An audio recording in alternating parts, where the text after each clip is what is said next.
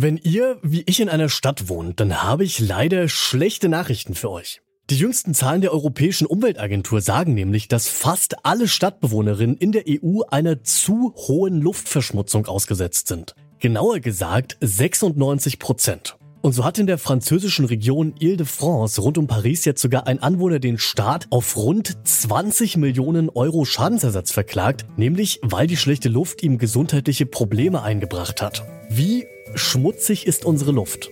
Darum geht's heute in dieser Folge. Und ich bin Til Schibitz. Moin.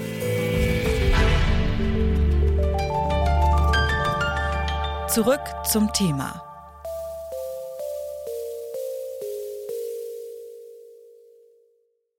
In der Luft schwirrt so einiges rum. Feinstaub zum Beispiel ganz präsent, aber auch Stickstoffoxide oder sogar Mikroplastik. Und diese Partikel, die sind gesundheitsschädlich. Laut der WHO, der Weltgesundheitsorganisation, ist Luftverschmutzung sogar die größte Umweltbedrohung für die menschliche Gesundheit. Und für den menschlichen Körper ist sie genauso schlecht wie Rauchen oder eine ungesunde Ernährung.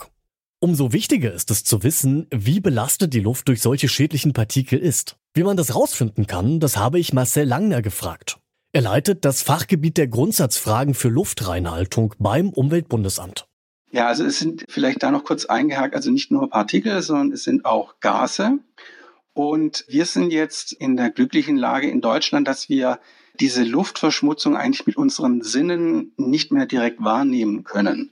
Das war ja früher mal anders. Da konnte man zum Teil ja dreckige Luft auch richtig riechen. Das, äh, also diese Zustände haben wir Gott sei Dank bei uns nicht mehr. Und trotzdem ist halt die Luft noch nicht so, dass wir die völlig unbedenklich atmen können, sondern äh, es gibt eben diese Schädigungen. Und um das nachzuweisen, dafür braucht es dann eben sehr gute Messgeräte, die eben die verschiedenen Luftschadstoffe in der Luft nachweisen können und auch in ihrer Höhe exakt messen können. Also Sie haben gesagt, früher war das noch deutlich schwerwiegender und auch jetzt, wenn sich die Luft eigentlich gut anfühlt, zumindest mal für uns als Laien, ist sie trotzdem nicht ganz unbedenklich. Ab wann wird Luft denn gesundheitsschädlich? Gibt es da so eine Grenze? Also wir richten uns da nach den Empfehlungen der Weltgesundheitsorganisation. Die hat im letzten Jahr für die wichtigsten Luftschadstoffe nochmal neue Empfehlungen herausgegeben, wo dann eben festgeschrieben wird, ab welchem Level die Luft nicht mehr gesundheitlich bedenklich ist. Und äh, das ist aber von Luftschadstoff zu Luftschadstoff verschieden. Also es gibt quasi kein einheitliches Level, sondern Sie müssen sich die Partikel anschauen, Sie müssen sich verschiedene Gase anschauen und dafür gibt es eben unterschiedliche Bedenklichkeitslevel sozusagen oder beziehungsweise Empfehlungen, unter denen wir dann davon ausgehen können, dass wir wirklich eine saubere Luft haben. Damit wir wirklich eine saubere Luft haben, gibt es in der EU offizielle Grenzwerte für Schadstoffe, die nicht überschritten werden dürfen. Schauen wir zum Beispiel mal auf Stickstoffoxid. Da sagt die WHO mittlerweile, bis 5 Milligramm pro Kubikmeter sind noch okay. In der EU wiederum liegt der Grenzwert aber immer noch bei 40 Milligramm pro Kubikmeter. Diese Zahl, die ich am Anfang erwähnt habe, also dass 96 Prozent aller EU-Stadtbewohnerinnen zu schlecht Luft atmen, die bezieht sich hier schon auf die strengen WHO-Grenzwerte, nicht auf die von der EU. Dass sich die EU deswegen aber trotzdem besser mal an der WHO orientieren sollte, das sagt Alberto González Ortiz von der Europäischen Umweltagentur. The European Union is currently, I mean, the Commission is in the process of reviewing the air quality directives, and one of the objectives is to align the European Union standards more closely with the World Health Organization recommendation. Die EU-Grenzwerte dürften also auch bald strenger ausfallen. Denn die Europäische Kommission hat sich mit ihrem European Green Deal in Sachen Luftverschmutzung ehrgeizige Ziele gesetzt. Bis 2030 will sie die Zahl der vorzeitigen Todesfälle durch Feinstaub im Vergleich zu 2005 um mehr als die Hälfte senken. Und Alberto González Ortiz sieht die EU da auch auf einem ganz guten Weg.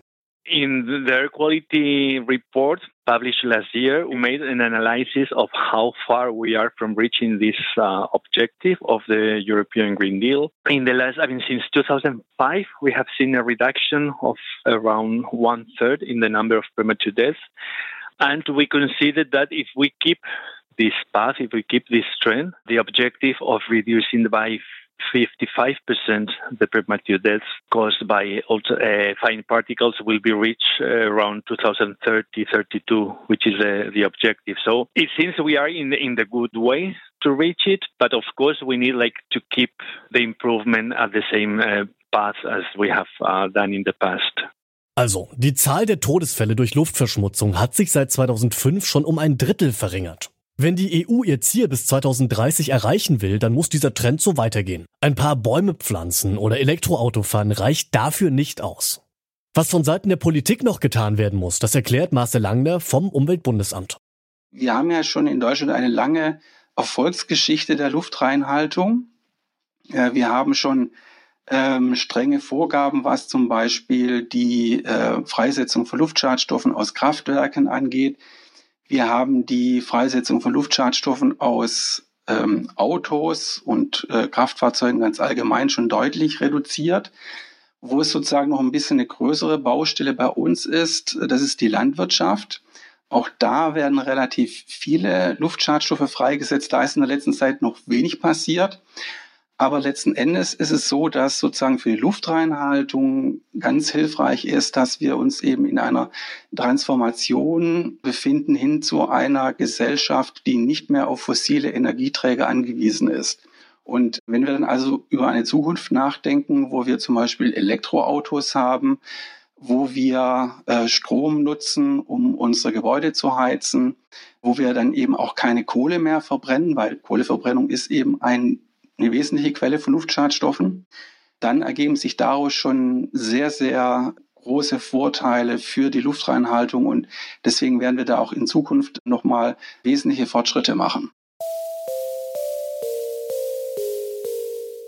Tendenziell wird die Luftqualität in der EU und auch in Deutschland immer besser.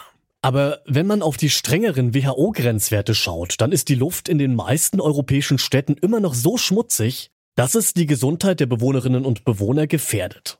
Damit wir in Zukunft wirklich saubere Luft atmen, müssen wir weg von fossilen Energien.